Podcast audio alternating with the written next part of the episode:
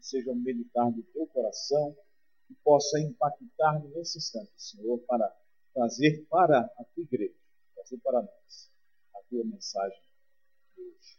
Eu te peço e te agradeço em nome, em nome de Jesus. Amém, queridos. Graças a Deus. Irmãos, nós estamos já na quarta semana dessa série de mensagens, dessa campanha, 40, 40 dias de amor. Eu não sei você, mas esse processo de preparação para a Páscoa, em meio a essa campanha, tem, tem mexido muito comigo, tem mexido muitos conceitos que eu eh, tinha com relação ao período da quaresma. Eu, durante a minha infância, infância e adolescência, eu vivia a quaresma mais como uma referência de calendário do que com, com qualquer busca espiritual. Eu, é, há muitos anos aqui na igreja, quase 20 anos, nós vamos fazer 20 anos aqui é, no próximo, a próximo mês de agosto. Desde então, nós vimos a cada momento, a cada período de quaresma, nós vimos é, buscando mais e mais do Senhor a preparação para a grande festa da igreja cristã, que é a Páscoa.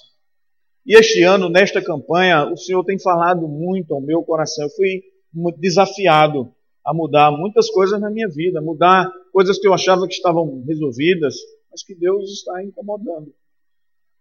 Nós somos chamados a viver o, o amor verdadeiro, não o amor passageiro, o amor meramente ilusório, mas viver o amor verdadeiro. Um amor que é entendido na mente e gera mudanças no coração gera mudanças nas atitudes. E semana passada nós vimos aqui, fomos ministrados por Deus a viver um amor com palavras. Óbvio que a primeira palavra que eu devo buscar referência é a Bíblia, a palavra de Deus. Mas é baseado no texto bíblico, é baseado na palavra de Deus. É, é, é que eu devo transformar, por exemplo, o meu vocabulário, falando palavras honestas, falando palavras verdadeiras me afastando da mentira, da fofoca. O uso da língua tem sido um grande desafio para a sociedade. Nós estamos acompanhando os noticiários e há uma, há uma guerra de versões sobre muitas coisas. E o uso da língua muitas vezes é desafio dentro da própria igreja.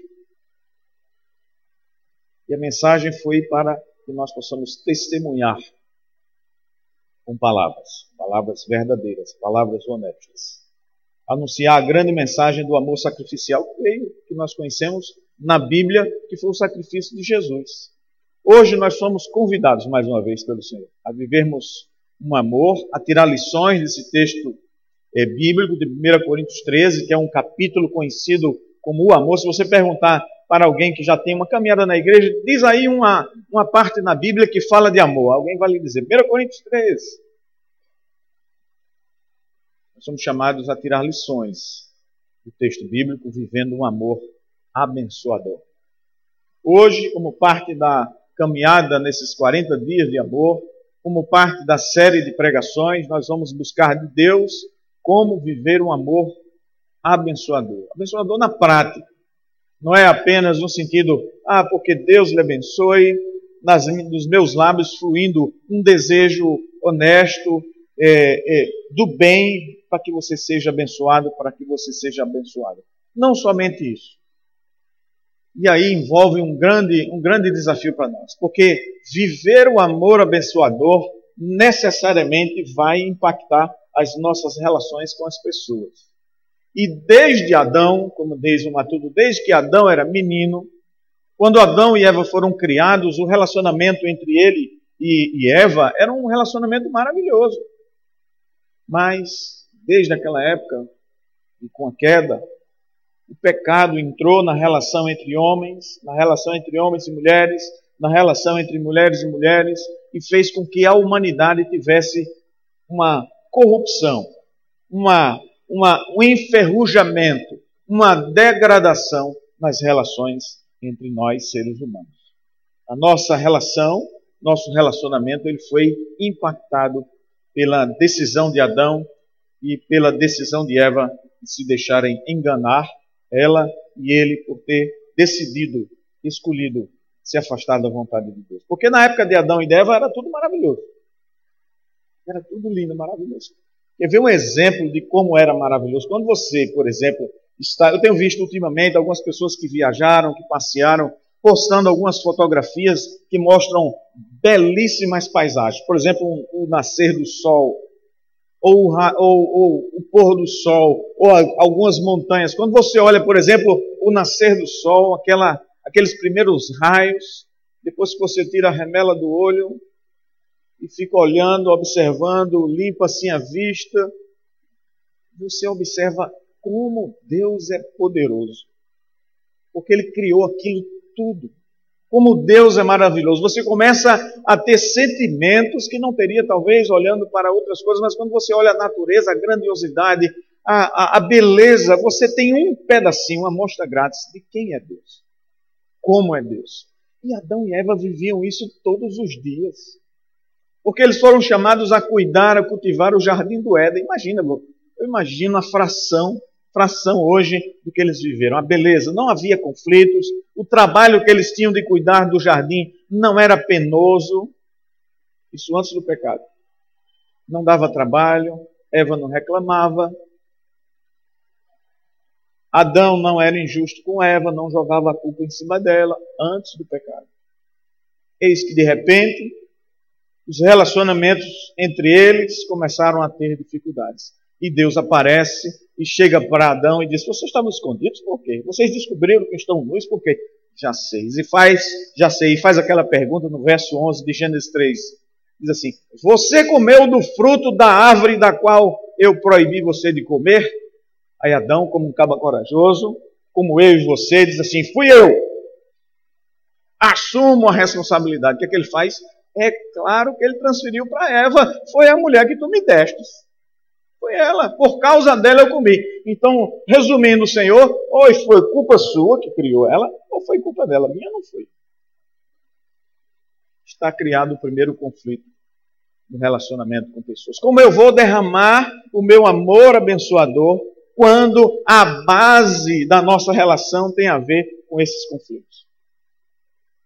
Porque eu não sei se você já teve problemas. Eu já encontrei algumas pessoas na área profissional, da minha família mesmo, pessoas que parecem que gostam de gerar confusão. Bom dia, bom dia para você, para mim eu não sei se vai ser bom. Há pessoas, por exemplo, que exigem um padrão de perfeição quando o serviço é, é você quem faz. Por mais que você faça, por mais que você diga, por mais que você se dedique, se não fizer 100%, a pessoa ressalta o que não foi feito. Não, claro que não é esse, esse exemplo não serve para você. Você nunca encontrou uma pessoa assim. Claro que não, mas eu já encontrei uma pessoa só ao longo da minha vida que tem essa característica. E há dificuldade. Eu preciso exercitar. Pessoas que não dizem bom dia, pessoas que não, não agradecem, passam por você e conhecem você, olham para você e aí viram o rosto só para não dizer bom dia, boa tarde, boa noite muito obrigado, obrigado porque você não precisava fazer, mas fez isso por mim. Quando a grosseria, quando a má vontade é grande, aí é que a graça deve ser maior ainda. Porque é aí que eu e você precisamos derramar sobre as pessoas esse amor abençoador. Quem precisa dar o primeiro passo sou eu, que conheço a graça de Deus. Quem precisa ter a atitude de buscar reconciliação sou eu, que recebi, reconheci e recebi o amor de Jesus pregado naquela cruz. Porque eu só posso viver o verdadeiro amor, o amor abençoador, a partir do sacrifício de Jesus.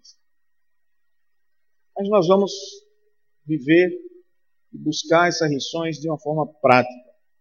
A primeira coisa que eu devo ter como atitude é derramar o amor abençoador sobre o próximo, derramando, vivendo com um amor, um amor cuidadoso. Primeira coisa, o amor que eu derramo precisa ser um amor cuidadoso. Cuidadoso no sentido de intencionalmente moldado pelo caráter de Cristo. É intencional, é cuidadoso aí no sentido de intencional. O, texto é, que nós vamos buscar essa referência é a primeira parte de 1 Coríntios 13, 5 o apóstolo Paulo diz assim: não se conduz inconvenientemente. Veja o texto que ele mostra que não deve se conduzir de forma inconveniente.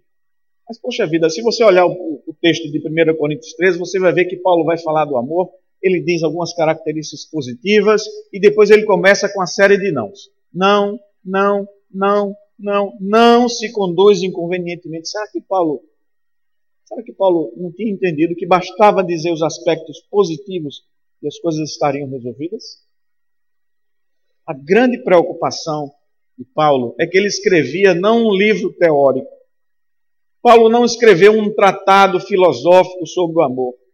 Paulo escreveu uma carta para um povo que tinha dificuldades de amor, de amar, abençoando, de viver um amor abençoador. E ele olhava para a igreja e ele via aqui, ele via problemas naquela igreja que se comportavam de forma inadequada.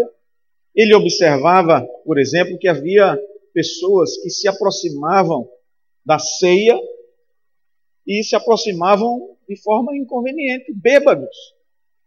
Imagina. Na hora da partilha da ceia do Senhor, está o bispo Miguel, Valéria, sua esposa, distribuindo os elementos. E aí o cara chega bêbado e diz assim: Me dá mais um aí, bispo, porque esse negócio aqui foi gostoso, eu estou com fome. Era mais ou menos assim que as pessoas faziam as suas refeições comunitárias no período da igreja primitiva. Eram refeições. E nas refeições eles faziam a cerimônia de, de honrar a Deus com a reunião da igreja. Você já observou que parece que atualmente, nos nossos dias, as pessoas se esqueceram das mínimas regras de convivência. Você vai andando, por exemplo, num, num shopping, num centro de compras, e as pessoas passam por você, batem em você e não viram nem para pedir desculpas. Se você não sai da frente, se você bobear, você é derrubado no chão.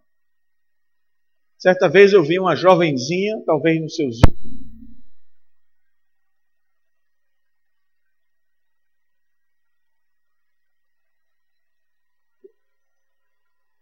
Oi? Acho que foi alguma coisa aqui. Mas eu dizia que. Uma, just. Obrigado, bispo. Uma jovenzinha, ela ia muito apressada ali no shopping Recife e vinha saindo um senhor de uma sapataria. Ele vinha com uma bengalinha. Uma bengalinha, um senhor. Quando ele botou a bengala para dar o passo, a jovenzinha deu, sabe aquele bicudo, aquele chute se fosse uma bola, teria feito o gol. Porque a, a bengala, se ele não estava, se ele não segurasse direito, a bengala ia voar do outro lado da, daquela ruazinha, daquele corredor do shopping. Graças a Deus, aquele senhor, ele ainda não tinha apoiado o seu peso na bengala. Sabe o que foi que ela fez? Continuou em frente, parecia que não tinha acontecido nada. Parece que as relações humanas, elas vão e vão se desgastando mesmo. A relação entre as pessoas vai começa a haver um chamado esgarçamento das regras de convivência. Aliás, almoço de domingo em família já deixou de ser o momento de crescimento, de comunhão da família faz muito tempo. Cada um se comporta como quer, e eu e você. Veja o texto de Provérbios 16, 21, que diz assim: O sábio de coração é considerado prudente quem fala com equilíbrio promove a instrução. Nós somos chamados a ser exemplo. Veja o texto aí na tela de Salmo 36. A tua justiça é grande e firme como as montanhas criadas por Deus. Tuas decisões são sábias e profundas como o mar. No teu cuidado proteges a vida dos homens e dos animais. Como é grande o valor do teu amor cuidadoso ó Deus. E outra frase diz assim: Por isso os homens procuram proteção debaixo das tuas asas. Veja as referências que nós temos do ponto de vista de amor cuidadoso, amor abençoador, amar ao próximo com amor cuidadoso. Em segundo lugar, eu vivo um amor abençoador, eu amo ao próximo com um amor que é desapegado. E a segunda parte do texto de 1 Coríntios 5 diz assim: o amor que não procura os seus interesses. O amor que não procura seus interesses. É mais uma vez Paulo advertindo aquela igreja Era uma igreja tal como a nossa, uma igreja grande, que vivia influenciada pelas, pelas religiosidades pagãs, uma igreja de múltiplas é, culturas, uma igreja de múltiplos talentos, uma igreja que crescia. Mas havia pessoas que simplesmente é, se serviam primeiro e o que sobrava deixava para os outros. Uma, havia uma atitude egoísta de eu primeiro. É como aquele, aquele ditado popular: farinha pouca no meu pirão primeiro, né? Meu pirão primeiro. Você não sei se você já foi convidado para uma festa, um aniversário, um jantar, e por qualquer motivo você chegou um pouquinho atrasado e na hora de fazer o prato você chega à mesa que, é que tem sobras. Uma vez eu fui para uma festa de família, era uma era tipo uma dobradinha e da dobradinha não tinha nem a dobra.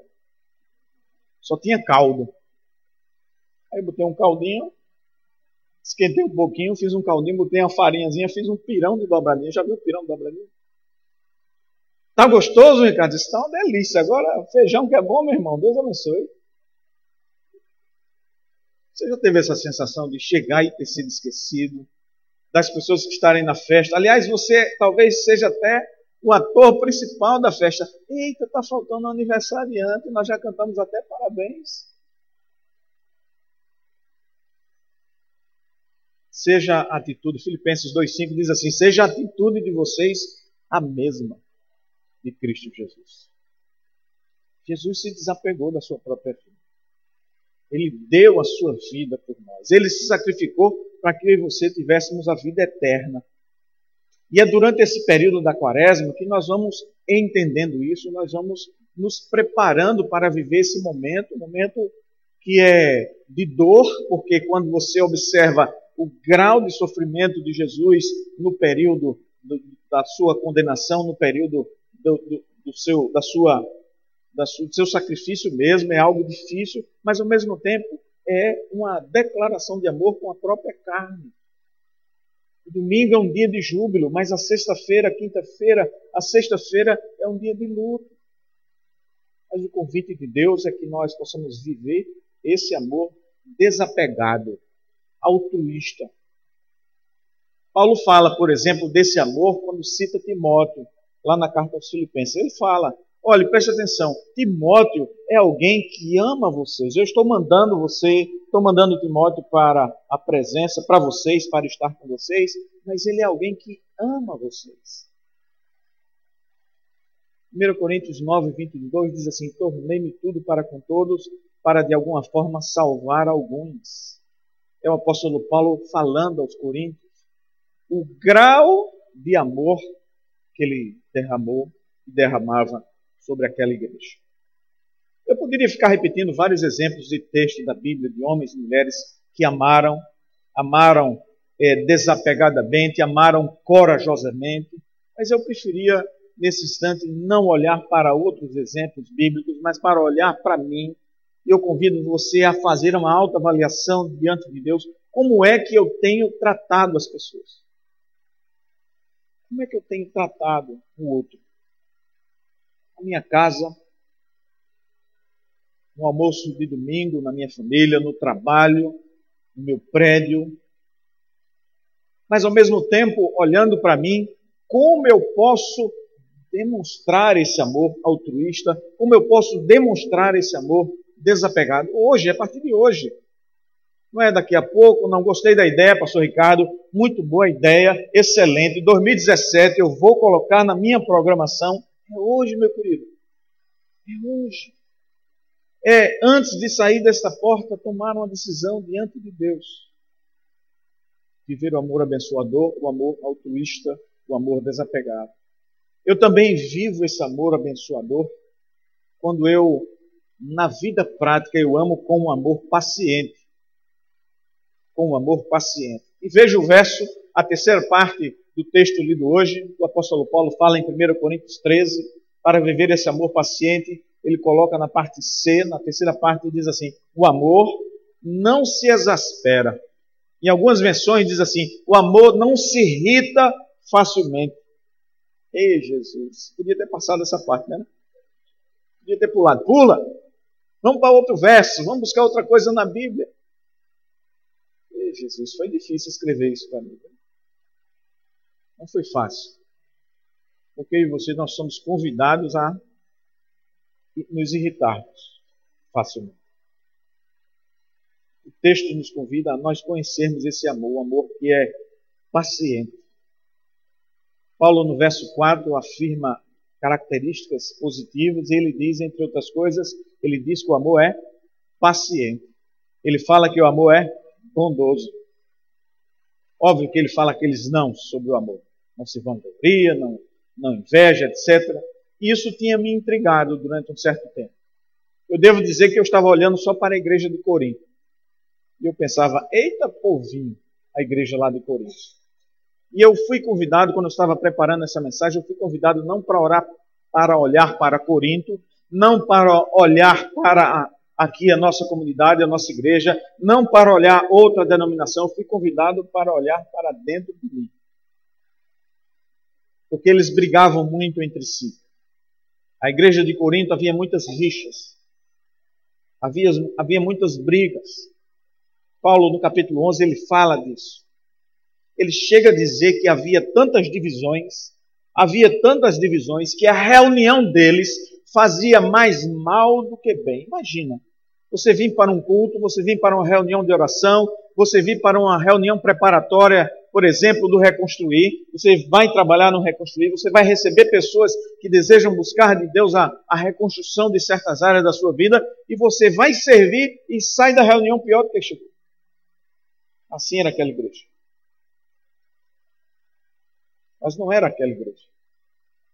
Era Ricardo Melo naquela igreja, entendeu? Era eu, era a minha atitude. Eram pessoas como eu e você que escolhiam viver um amor impaciente, que se irrita facilmente. Se irava, e não olhava para o outro como outra pessoa possível de errar, como eu sou, como você é. E aquela ira naquela igreja e a ira na nossa vida pode provocar tragédias. Porque foi por causa de uma ira, é verdade que ele estava indignado, Moisés estava indignado com o sofrimento que estava sendo levado ao seu povo, mas foi a ira que fez Moisés matar um soldado.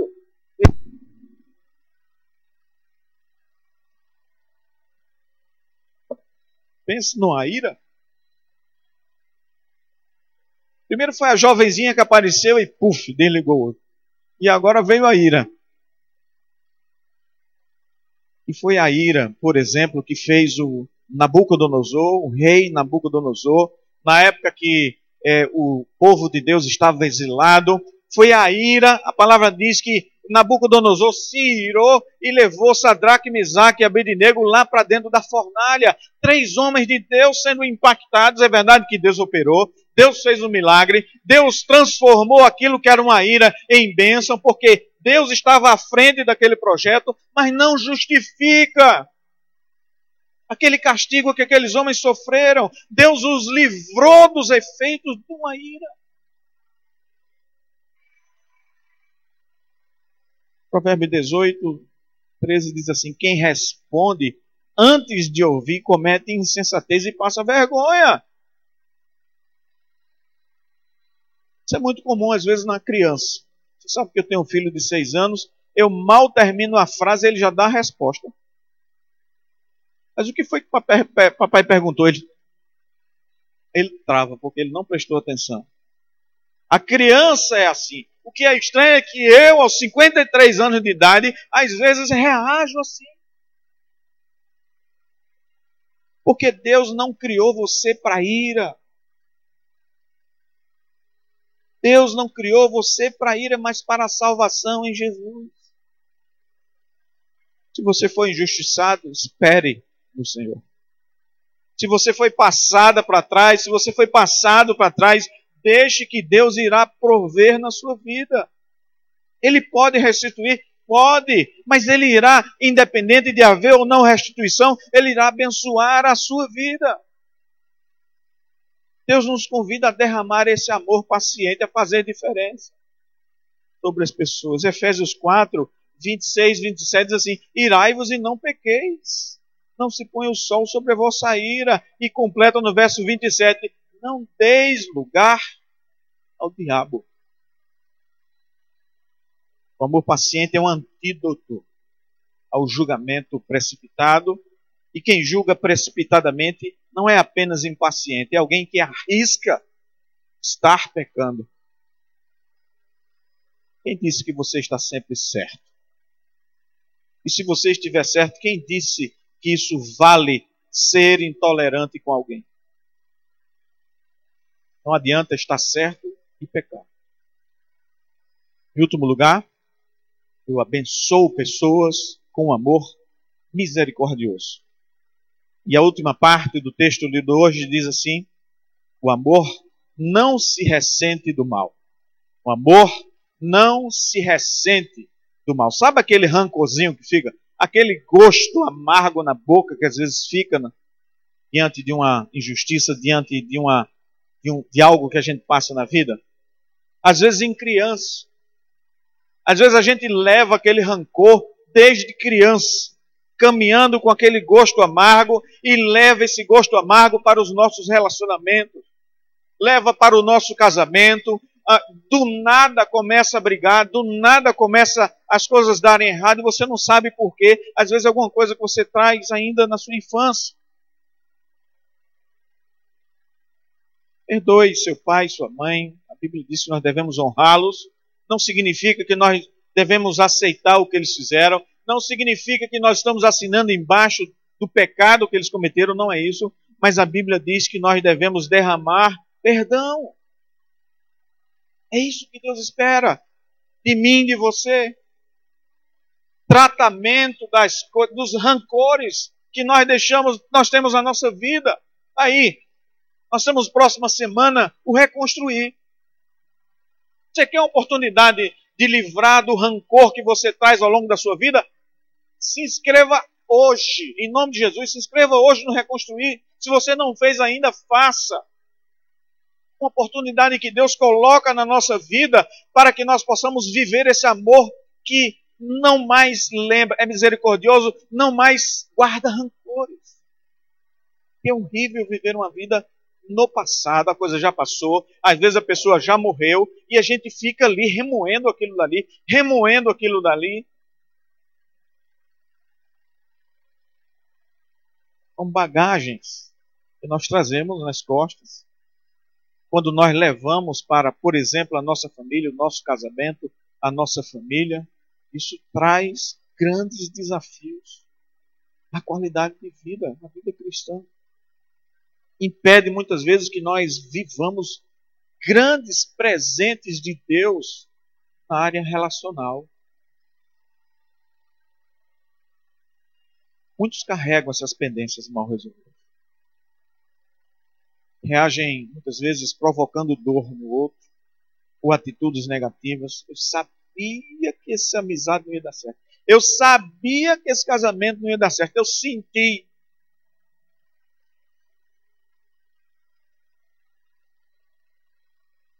Você tem que ter coragem de lidar com os sentimentos de rancor guardados.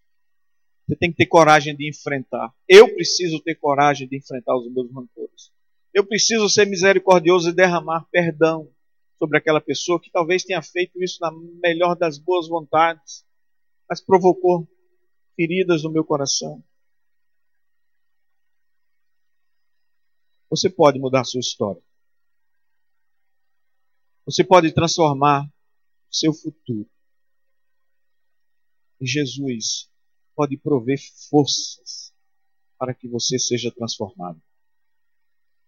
Provérbio 17, 9 diz assim: Quem perdoa uma ofensa mostra que tem amor, mas quem fica lembrando o assunto estraga a amizade. Eu preciso amar. Eu preciso abençoar vidas. Eu preciso derramar esse amor que é maravilhoso, que nós recebemos de Deus. Nós estamos sendo convidados ao longo de todas essas semanas a viver esse amor irresistível, que desceu do trono de Deus que se tornou carne em Jesus, que se sacrificou por mim e por você. Mas para isso, para abençoar a vida de alguém, a vida das pessoas, a vida de alguém na sua casa, abençoar o seu esposo, a sua esposa, é necessário que seja através de um amor que seja cuidadoso, de um amor que seja desapegado, de um amor que seja paciente, de um amor que seja misericordioso. Mas para isso, você é soberano. E Deus permite que você escolha o caminho, a vontade dele, ou escolha outro caminho. Mas ele deseja que você viva intensamente esse amor irresistível. Abençoe, vive esse amor abençoador na sua vida hoje. Vamos orar? Senhor Deus Todo-Poderoso, quero te agradecer pela tua ministração em nós e para nós. Na certeza de que não são as meras decisões humanas, não é o meu coração que define qual é o melhor caminho, mas é o teu coração, Senhor, é a tua vontade, Senhor, é a tua ministração, é a tua direção que define o caminho que eu preciso trilhar, Senhor. E eu peço que teu Espírito Santo fortaleça a cada um de nós, Senhor, nesta manhã, para que nós possamos buscar viver esse amor abençoador de forma integral em nossas vidas. Obrigado, Senhor, em nome de Jesus.